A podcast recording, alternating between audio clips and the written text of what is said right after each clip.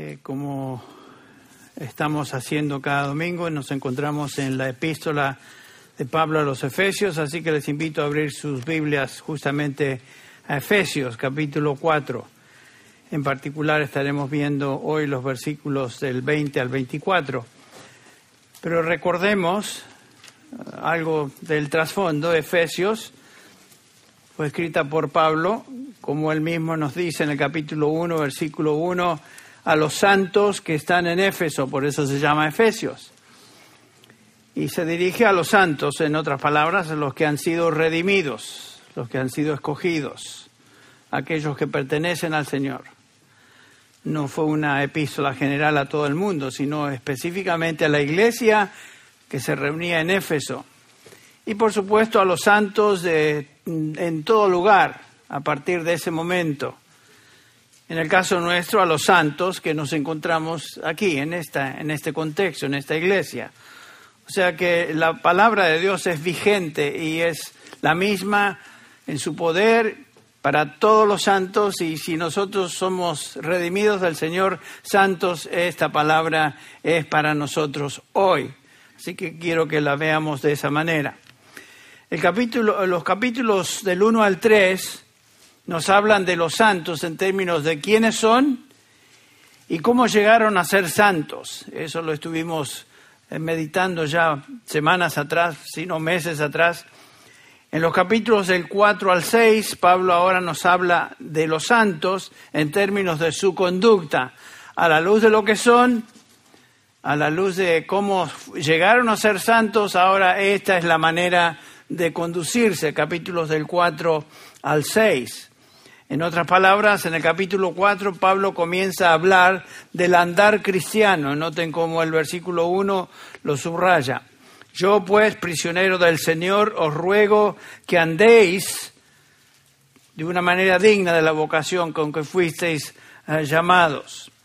O sea, el capítulo 4 comienza a hablarnos del andar, el cómo el cristiano vive, en los versículos del 17 al 20 que estuvimos estudiando la última vez, el apóstol hace un contraste entre el andar de un cristiano y el, andar de una persona que no ha sido eh, redimida.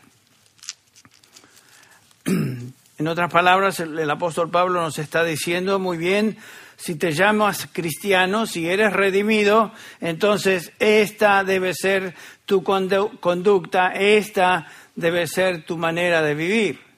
No tiene caso llamarnos cristianos, como el Señor Jesús, que le decían Señor, Señor, y no hacían lo que Él decía. No, no tiene caso decir Señor, Señor, soy cristiano, pero no vivir de acuerdo a lo que nos enseña su palabra. Y es lo que estamos viendo acá. Nos encontramos en este capítulo 4 y hoy en particular estaremos enfocándonos de los versículos del 20 al 24, pero los versículos del 17 al 24, Pablo hace entonces un contraste entre dos estilos de vida, el andar de un, una persona que no conoce a Dios y el andar de una persona que ha sido redimida. Entonces, vamos a dar lectura desde el versículo 17 hasta el 24 para introducirnos oficialmente en el texto. Dice así, esto digo, pues, y afirmo juntamente con el Señor, que ya no andéis como andan también los gentiles en la vanidad de su mente, entenebrecidos en su entendimiento, excluidos de la vida de Dios, por causa de la ignorancia que hay en ellos, por la dureza de su corazón. Y ellos, habiendo llegado a ser insensibles, se entregaron a la sensualidad para cometer con avidez toda clase de impurezas. En los versículos que siguen, del 20 al 24, Pablo, Pablo nos habla ahora de las características que deben ser distintivas de un cristiano.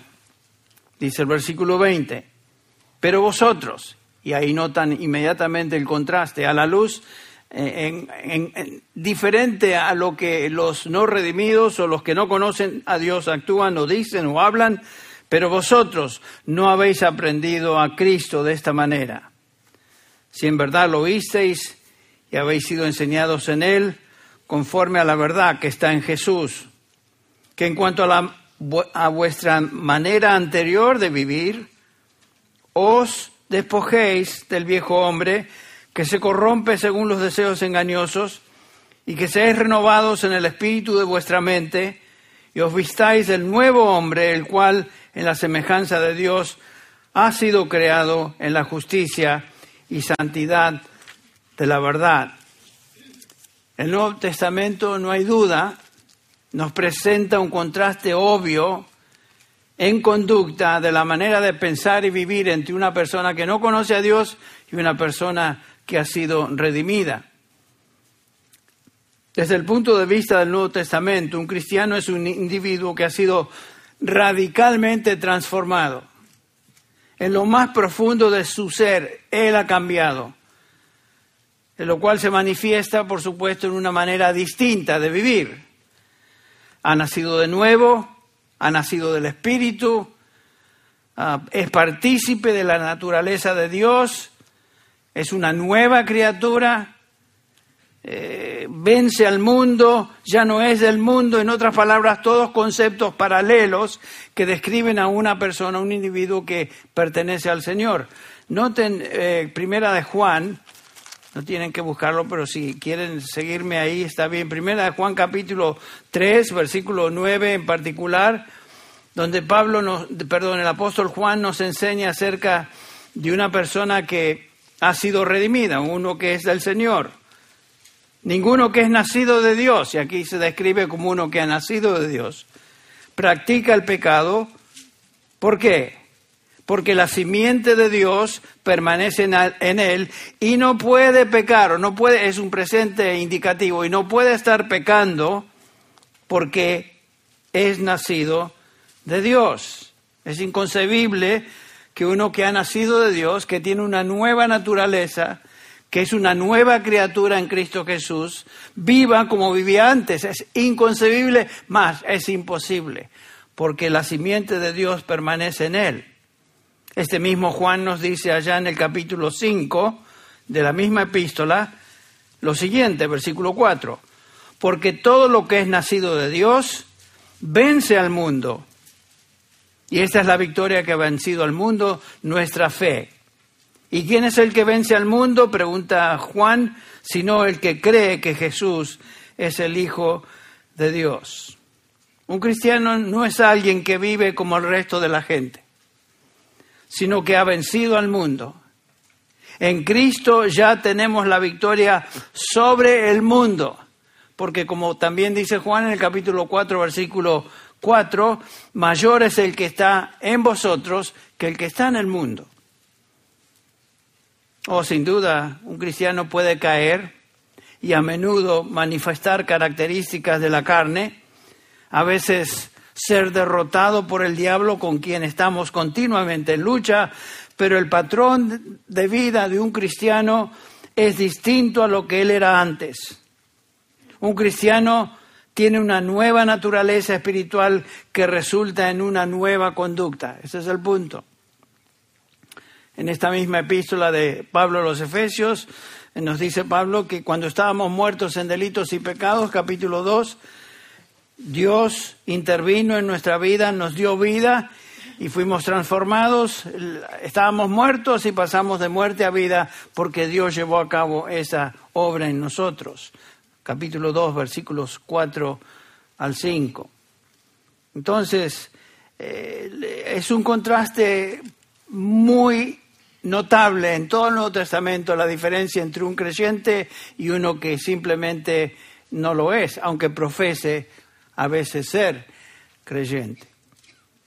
Eh, tal vez Pablo resume esto en un versículo, en el capítulo 2, versículo 10 de Efesios, la descripción de un hijo de Dios de esta manera, dice Pablo, porque somos hechura suya, o sea, nueva creación, creados en Cristo Jesús para hacer buenas obras, las cuales Dios preparó de antemano para que anduviéramos o anduviésemos en ellas. O sea, una nueva conducta coherente con lo que somos, nuevas criaturas. Cuando Dios nos salvó, Él nos salvó para vivir una vida de obediencia a Él. De esto nos habla el pasaje que estamos considerando. y el pasaje que leímos en nuestra lectura devocional tal vez lo subraya de una manera singular en Tito capítulo 2, versículo 11 dice, porque la gracia de Dios se ha manifestado trayendo salvación a todos los hombres, enseñándonos que negando la impiedad de los deseos mundanos, vivamos en este mundo sobria, justa y piadosamente, aguardando la esperanza bienaventurada y la manifestación de la gloria de nuestro gran Dios y Salvador Jesucristo. Versículo 14, quien se dio a sí mismo por nosotros. ¿Con qué propósito se dio a sí mismo por nosotros? Para redimirnos de toda iniquidad y purificar para sí un pueblo para posesión suya, celoso de buenas obras. Es absurdo decir que uno es cristiano y vivir como vivía antes, porque nuestra vida anterior se caracterizaba por todo lo que aquí se menciona, cosas inicuas, eh, todo aquello que es contrario a lo que el Señor Jesús es. Somos pueblo suyo y somos creados para ser celosos de buenas obras. Qué contraste tremendo al hombre que antes éramos.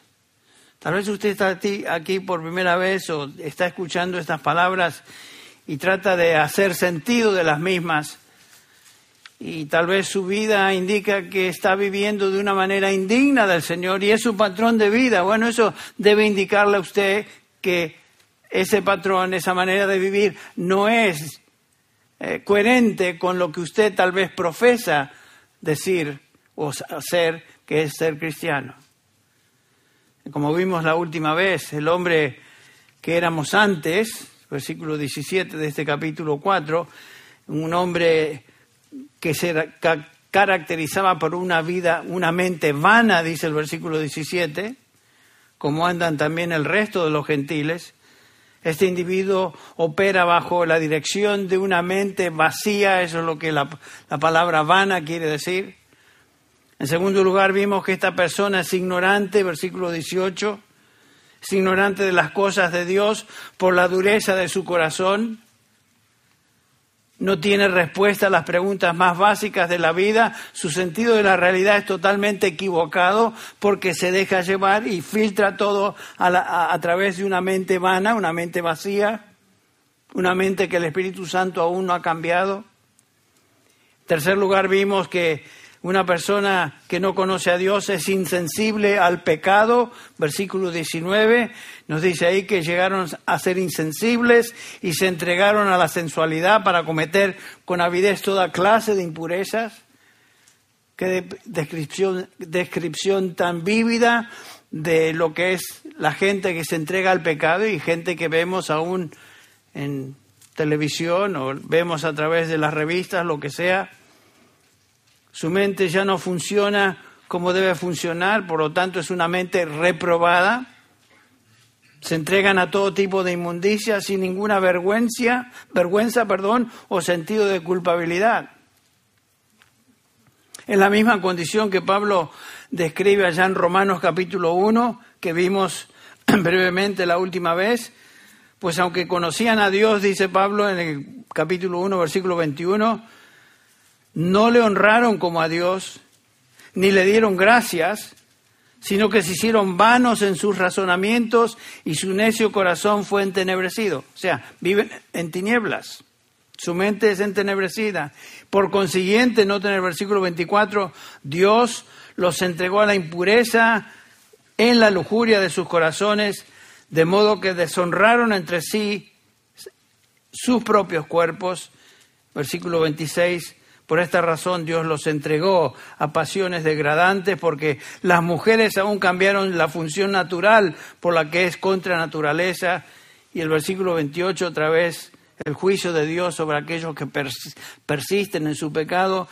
Y así como ellos no tuvieron a bien reconocer a Dios, Dios los entregó a su mente depravada para que hicieran las cosas que no convienen. Noten que llega el punto que Dios entrega, Dios por medio de su juicio soberano, entrega al inicuo a su iniquidad.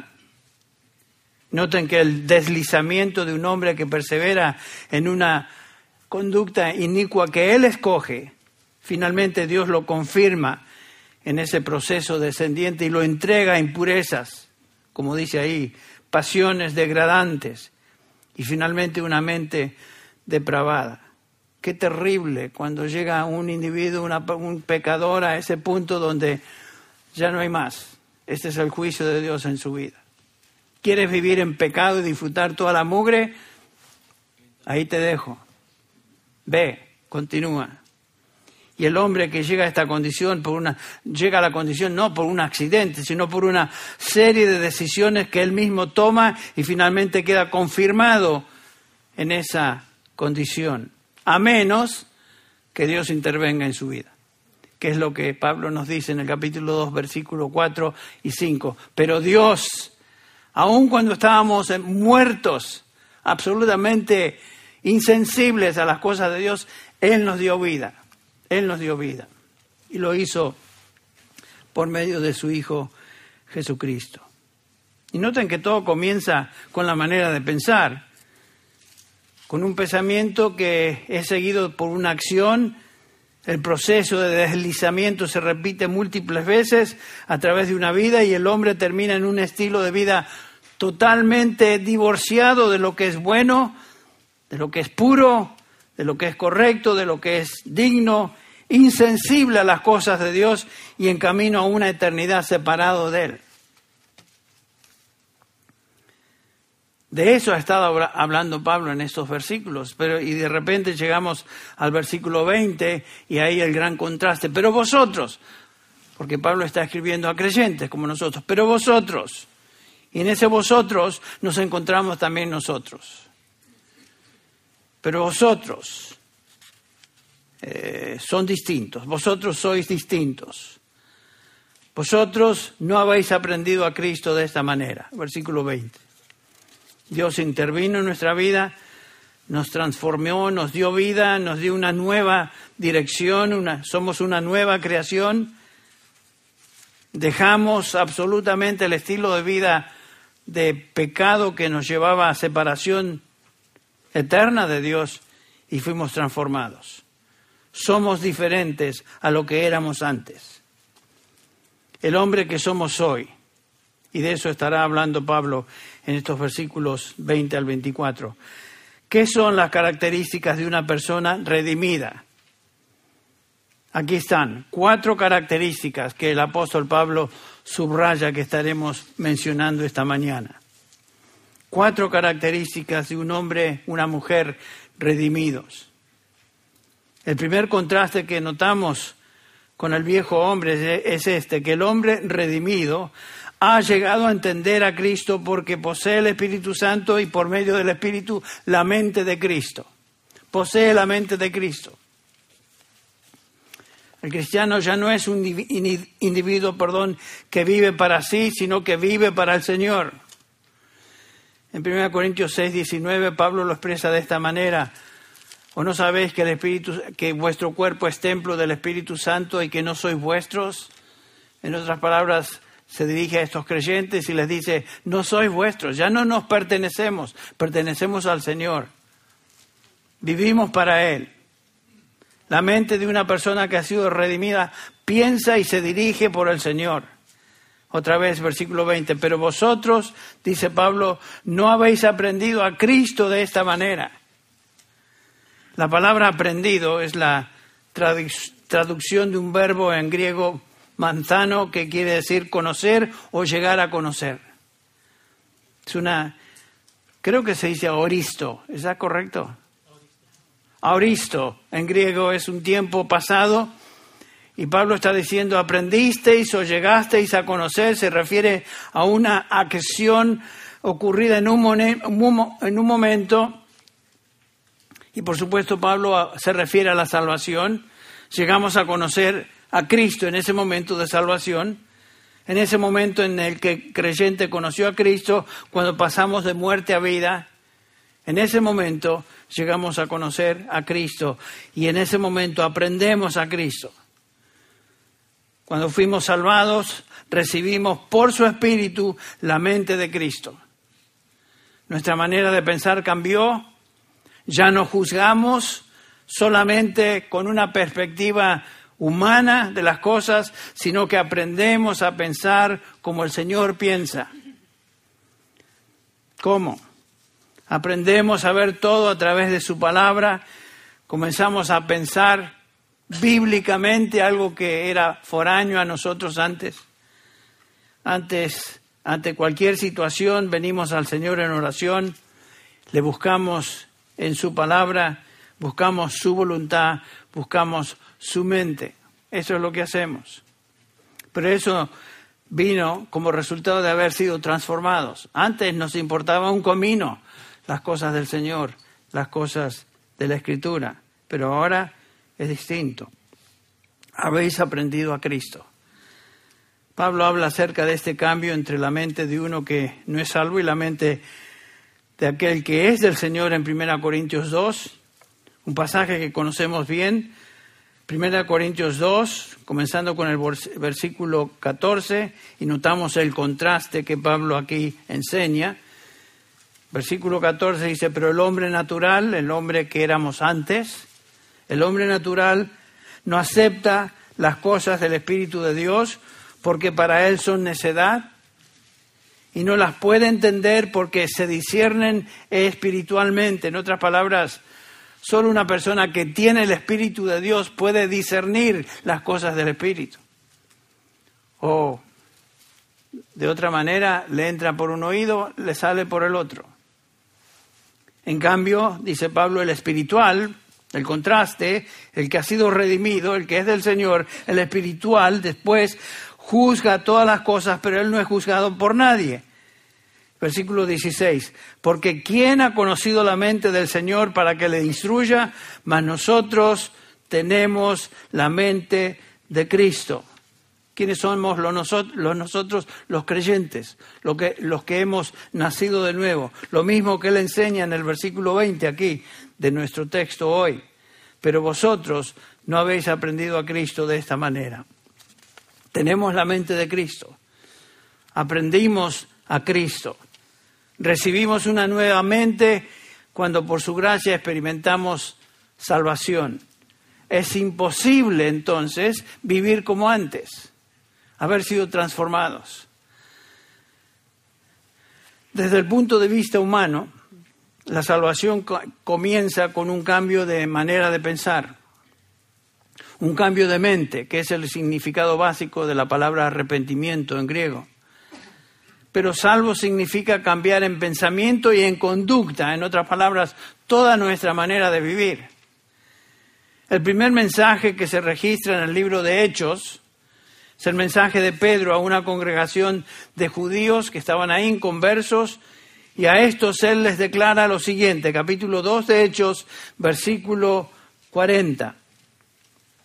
Y con muchas otras palabras testificaba, este es el apóstol Pedro, solemnemente y les exhortaba diciendo, sed salvos de esta perversa generación.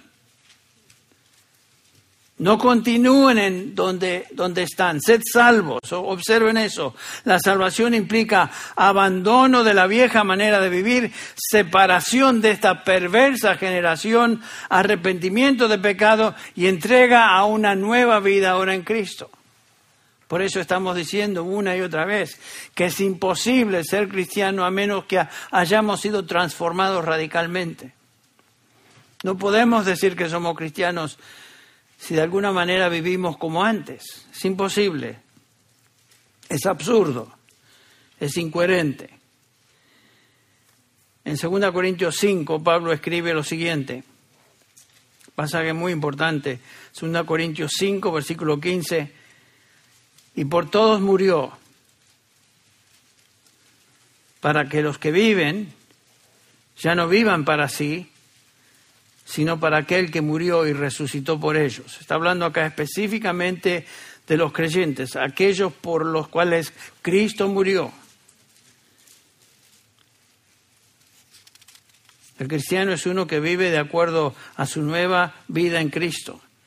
Vive para Cristo, piensa como Cristo, tiene las actitudes de Cristo, actúa como Cristo. Nuestra mente es la mente de Cristo.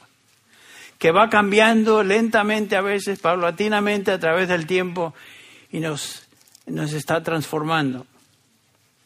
En Primera de Juan, otra vez, Primera de Juan capítulo 3, versículo, comenzando ahí con el 2, Juan les dice a estos creyentes, amados, ahora somos hijos de Dios y aún no se ha manifestado lo que habremos de ser. Pero sabemos que cuando Él se manifieste, ese es cuando Cristo venga en gloria a llevar a los suyos, cuando Él se manifieste, entonces seremos semejantes a Él porque le veremos tal como Él es. Y el versículo 3 subraya esto. Todo el que tiene esa esperanza o esta esperanza puesta en Él, se purifica a sí mismo como Él es puro. Otra vez, el énfasis es que si somos cristianos, vamos a vivir como Cristo. No simplemente vamos a llevar el, el rótulo de cristiano, sino que vamos a vivir como el Señor. Es todo el énfasis de esta primera epístola de Juan. El cristiano es uno que vive de acuerdo a su nueva vida en Cristo. También lo dice Pablo en muchos lugares, pero en particular en ese pasaje que conocemos también, Gálatas 2.20, donde Pablo dice, con Cristo he sido crucificado y ya no soy yo el que vive, sino que Cristo vive en mí. Y la vida que ahora vivo en la carne, la vivo por fe en el Hijo de Dios, el cual me amó y se entregó a sí mismo por mí. Ha habido un, un gran cambio. Cristo, no solamente estamos en Cristo, posicionalmente hablando, sino que Cristo, por su Espíritu, está en nosotros. El cristiano no es uno que vive entonces en la vanidad de su mente, el cristiano ha sido transformado en su interior y piensa de una manera distinta. Como dije, sí puede caer, sí puede distraerse, sí puede pensar a, veces equivocadamente, pero su vida ha tomado un nuevo rumbo. Su mente es la mente de Cristo. La dirección de nuestra vida a partir del momento de salvación es distinta. Nuestra vida ahora como seres redimidos del Señor tiene propósito. Hemos aprendido a Cristo. Es una, somos nuevas criaturas en Cristo. En segundo lugar, otra característica de un redimido que Pablo aquí menciona o subraya es que ya no es ignorante de la verdad. Ahora entiende la verdad. Como dije hace un ratito, antes la verdad del Evangelio nos entraba por un oído y salía por el otro, no pasaba nada. Pero ahora, habiendo sido redimido, entendemos la verdad. Dice el versículo 21 de Efesios 4, si en verdad le habéis oído y habéis sido por él enseñados, conforme a la verdad que está en Jesús. Otra vez, estos verbos, habéis oído, habéis sido enseñados, están en el tiempo aoristo, que indica una, una acción pasada en un momento.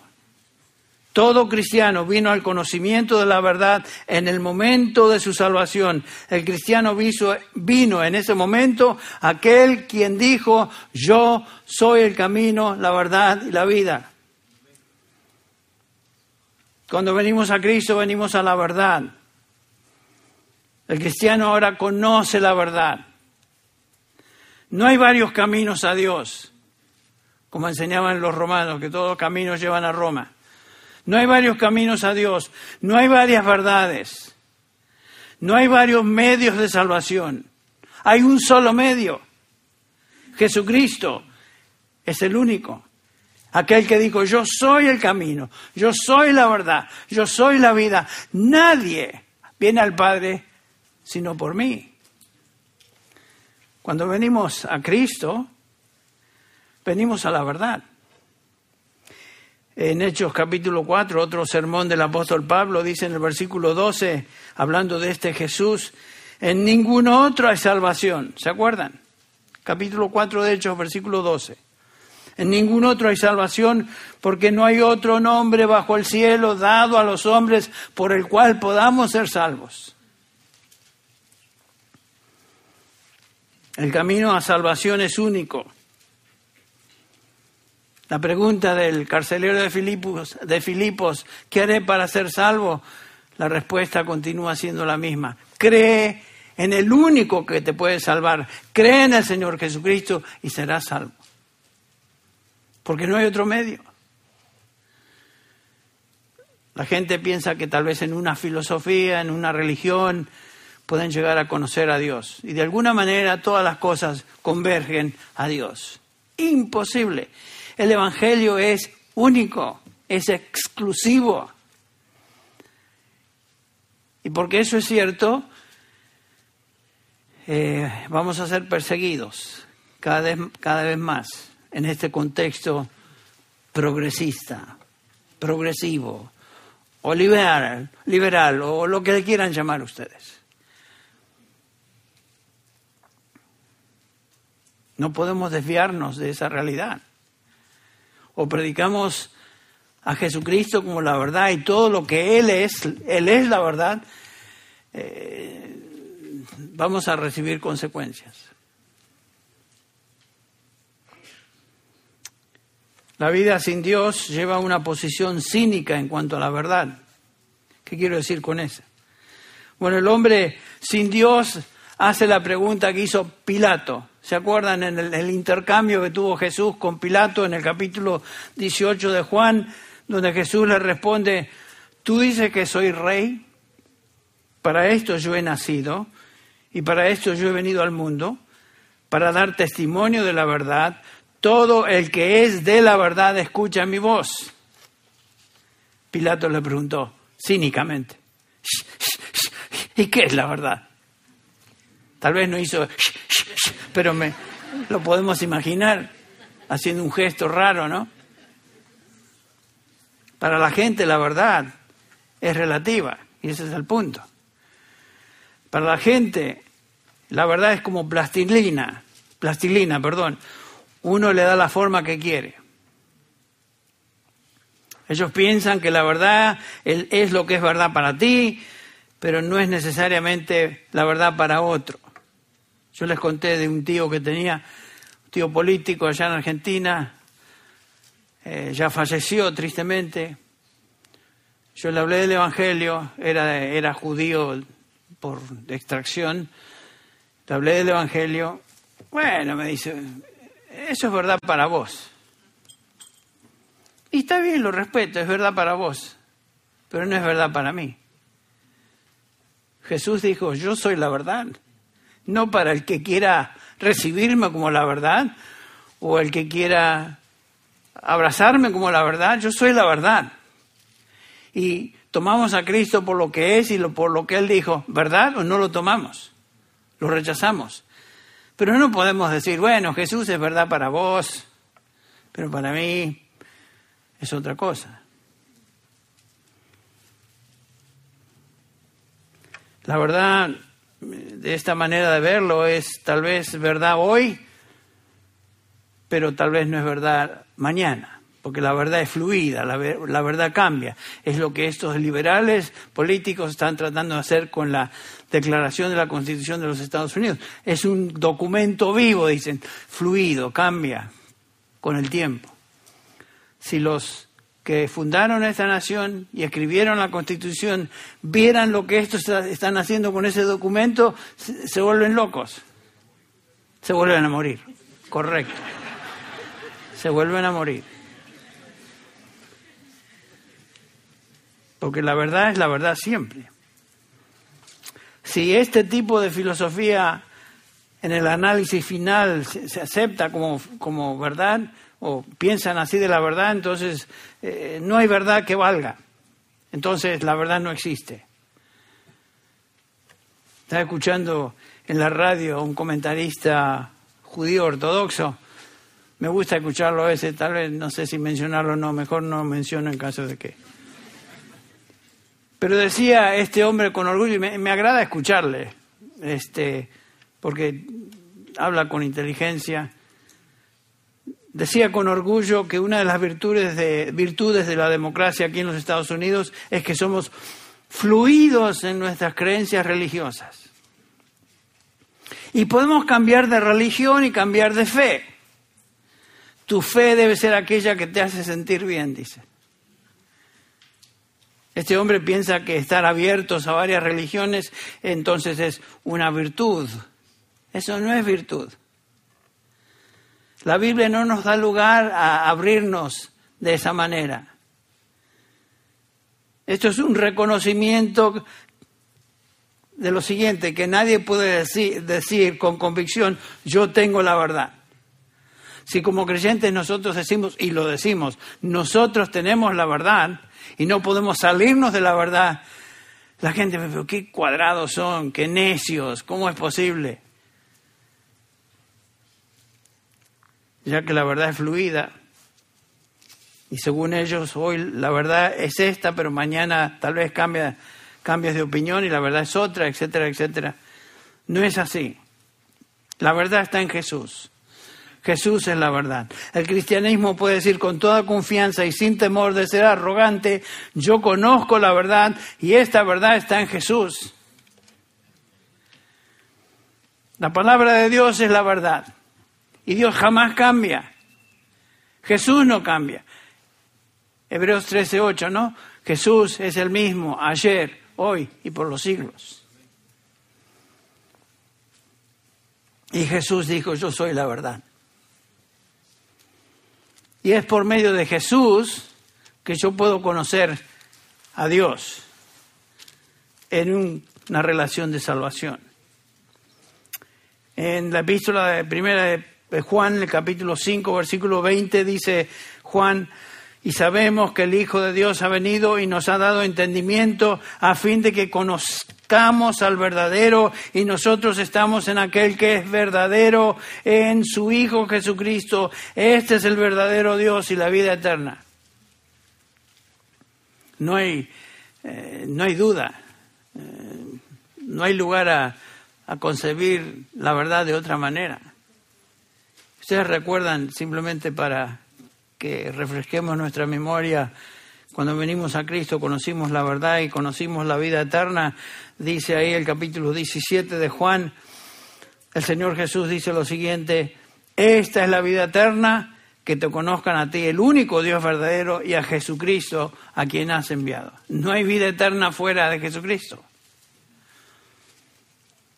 Y se acabó, ya no hay más que agregar no estamos en búsqueda de la verdad, hemos encontrado la verdad y esa verdad está en Jesucristo. Punto final. Qué precioso es saber que no tengo que estar buscando la verdad. La verdad es Jesús y yo conozco a Jesús. Conozco a Dios el Padre por medio de Jesús. Él es la verdad.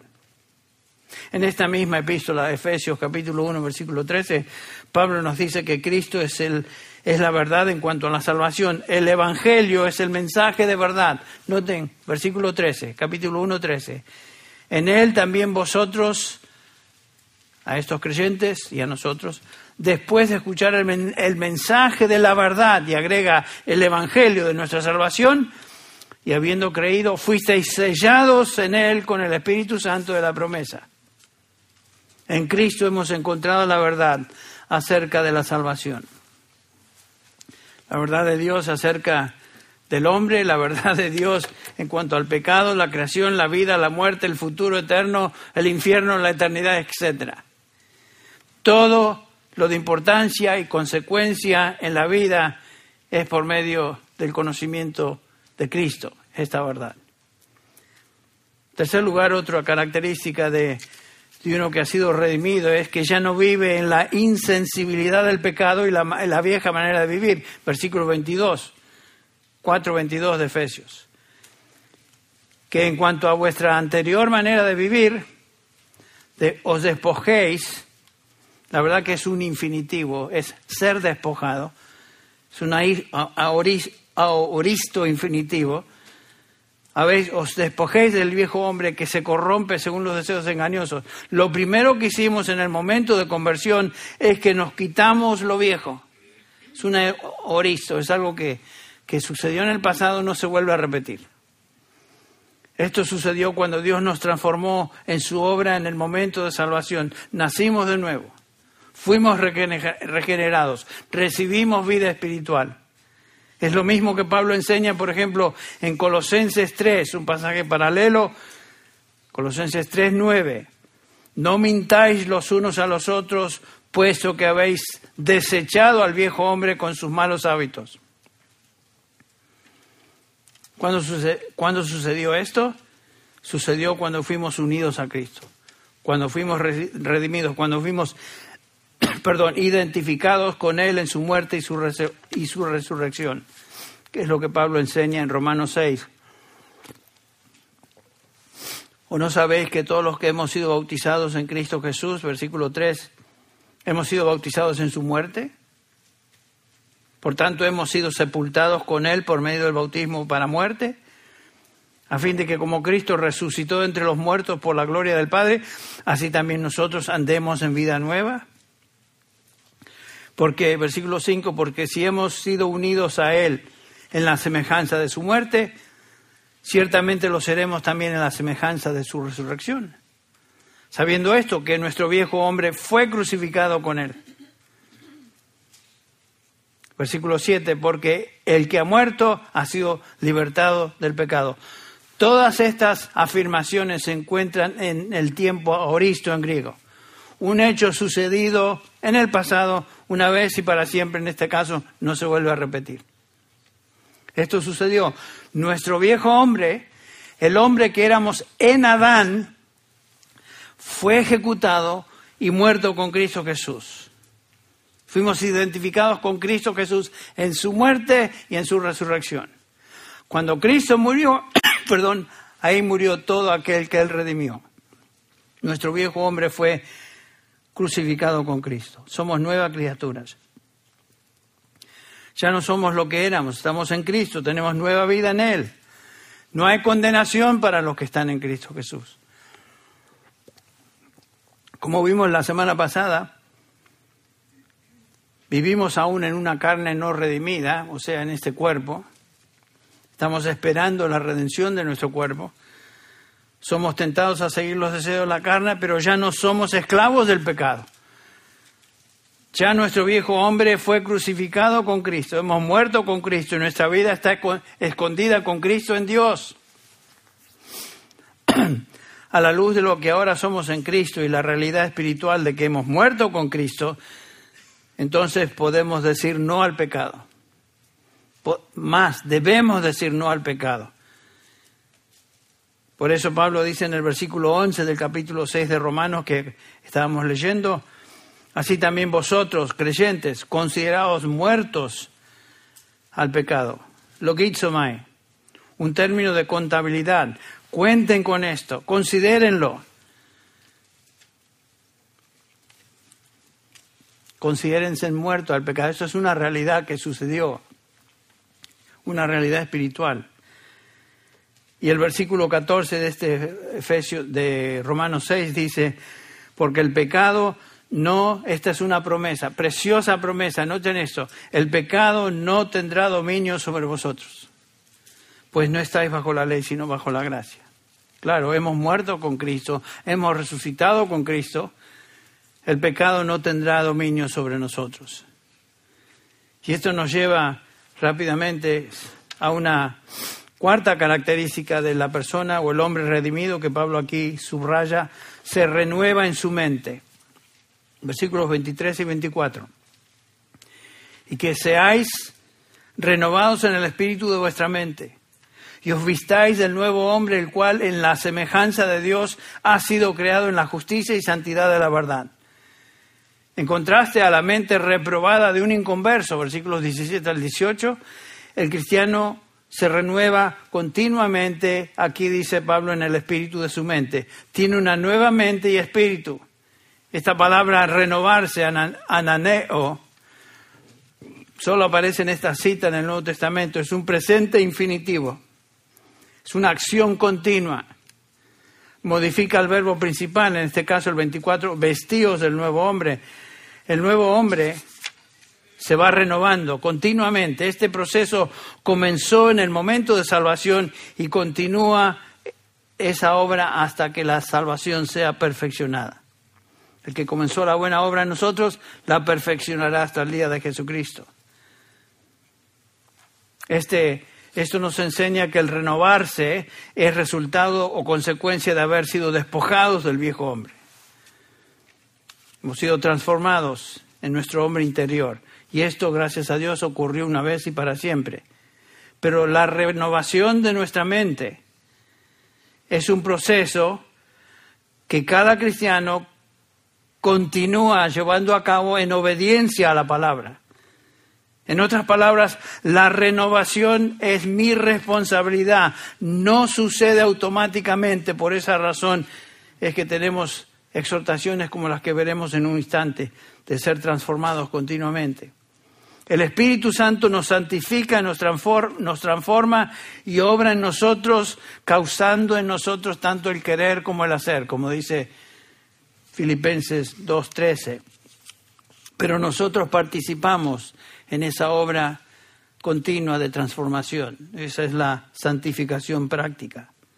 Por eso tenemos citas que el apóstol Pablo nos enseña o pasajes donde él enseña lo mismo, Romanos 12, 1. Así que hermanos, os ruego por la misericordia de Dios que presentéis vuestros cuerpos en sacrificio vivo, santo, agradable a Dios, que es vuestro culto racional. No os conforméis a este siglo, sino transformaos por medio de la renovación de vuestro entendimiento para que sepáis cuál sea la voluntad de Dios, agradable y perfecta. Ese es un mandamiento a los creyentes.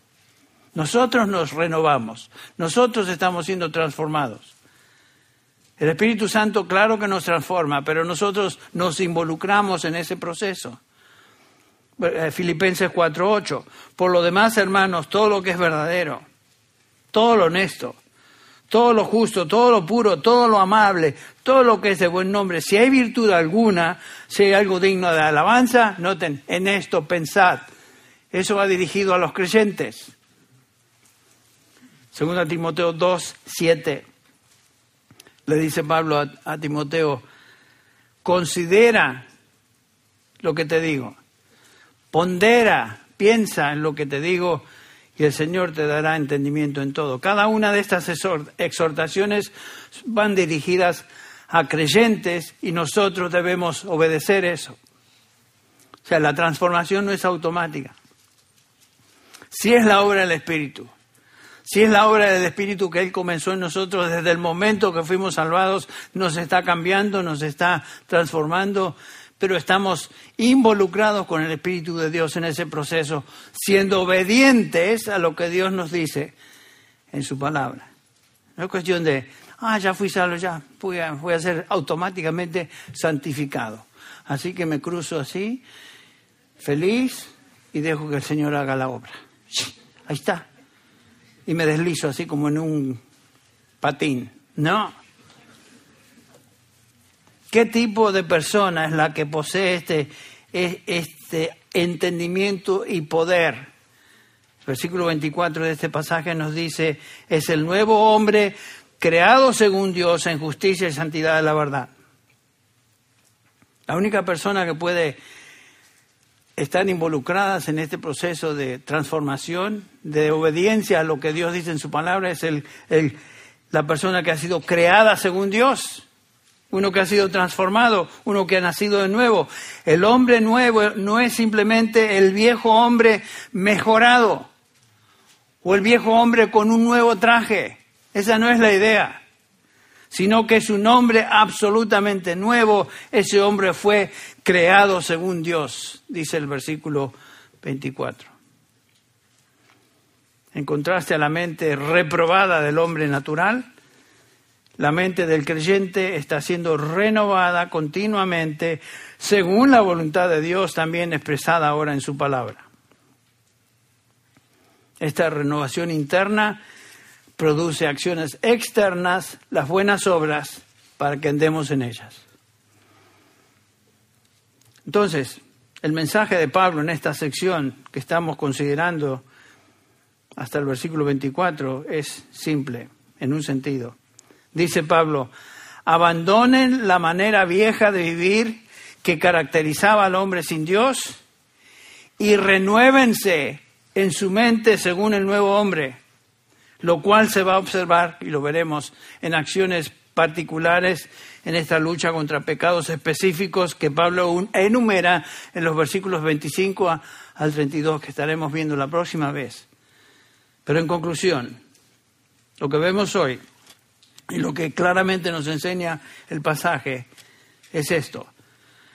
Despojarse de lo viejo, vestirse de lo nuevo, es algo que nosotros hacemos. Ese es el proceso de santificación práctica. Este es el proceso de ocuparnos en nuestra salvación con temor y temblor, porque Dios es el que obra en nosotros, tanto el querer como el hacer. Yo sé que es a veces este, este, lo que debo hacer ahora como cristiano, lo que he sufrido, lo que he, experimentado como cristiano ha sido transformado y ahora debo vivir de esta manera. Yo sé que a veces puede ser un poquito complejo de digerir, pero es lo que el Señor nos dice en este pasaje. Entonces, hago la pregunta, te pregunto a ti, porque como estamos viendo cada domingo, es qué es lo que el Señor me dice a mí por este, por este sermón. El Señor me está hablando a mí. El Señor te está hablando a ti. Entonces yo te hago la pregunta, ¿qué es lo que el Espíritu Santo te está diciendo hoy a ti por su palabra? ¿Qué es lo que te está llamando la atención? ¿Qué es lo que el Espíritu de Dios está martillando en tu mente y tu conciencia? Presta atención a esto. No, no te resistas. Sométete a Él. Obedece. Y recuerda lo siguiente, que como comenzamos a decir al principio, toda escritura es inspirada por Dios. Toda escritura. Esto que acabamos de, ver. Y es útil ¿Para qué, Pablo? Para enseñar, para reprender, para corregir, para instruir en justicia. Y noten ustedes que diferentes partes de la escritura o nos enseñan, o nos corrigen, o nos redarguyen, nos instruyen en justicia y, el Espíritu Santo de alguna manera usa su palabra para tocar diferentes necesidades y diferentes situaciones de cada hijo de Dios. Entonces, vuelvo con la pregunta, ¿qué es lo que el Espíritu Santo te está diciendo hoy a través de su palabra? Vamos a orar. Señor, te damos gracias una vez más por el privilegio de abrir tu palabra y considerarla, meditar en ella. Es, es una gracia que no tiene comparación. Gracias, Padre, por esta, por esta preciosa realidad que experimentamos como hijos tuyos. Gracias por este privilegio de estar juntos, de meditar en tu palabra, de ser, confrontados con esa palabra. Señor, enséñanos, instruyenos, redargúyenos, y Señor, que eh, por medio de tu Espíritu podamos saber lo que tú quieres decirnos hoy, este día, en este momento. Habla a tu pueblo. Y Señor, si hay una persona que no te conoce, habla a ese individuo por medio de tu espíritu también a través de tu palabra y tráelo a arrepentimiento y fe en Cristo Jesús, quien es la verdad, el único camino. A ti, oh Padre. Gracias, Padre, por este, este tiempo que pudimos estar juntos y haber escuchado tu voz en tu palabra. En el nombre de Jesús. Amén.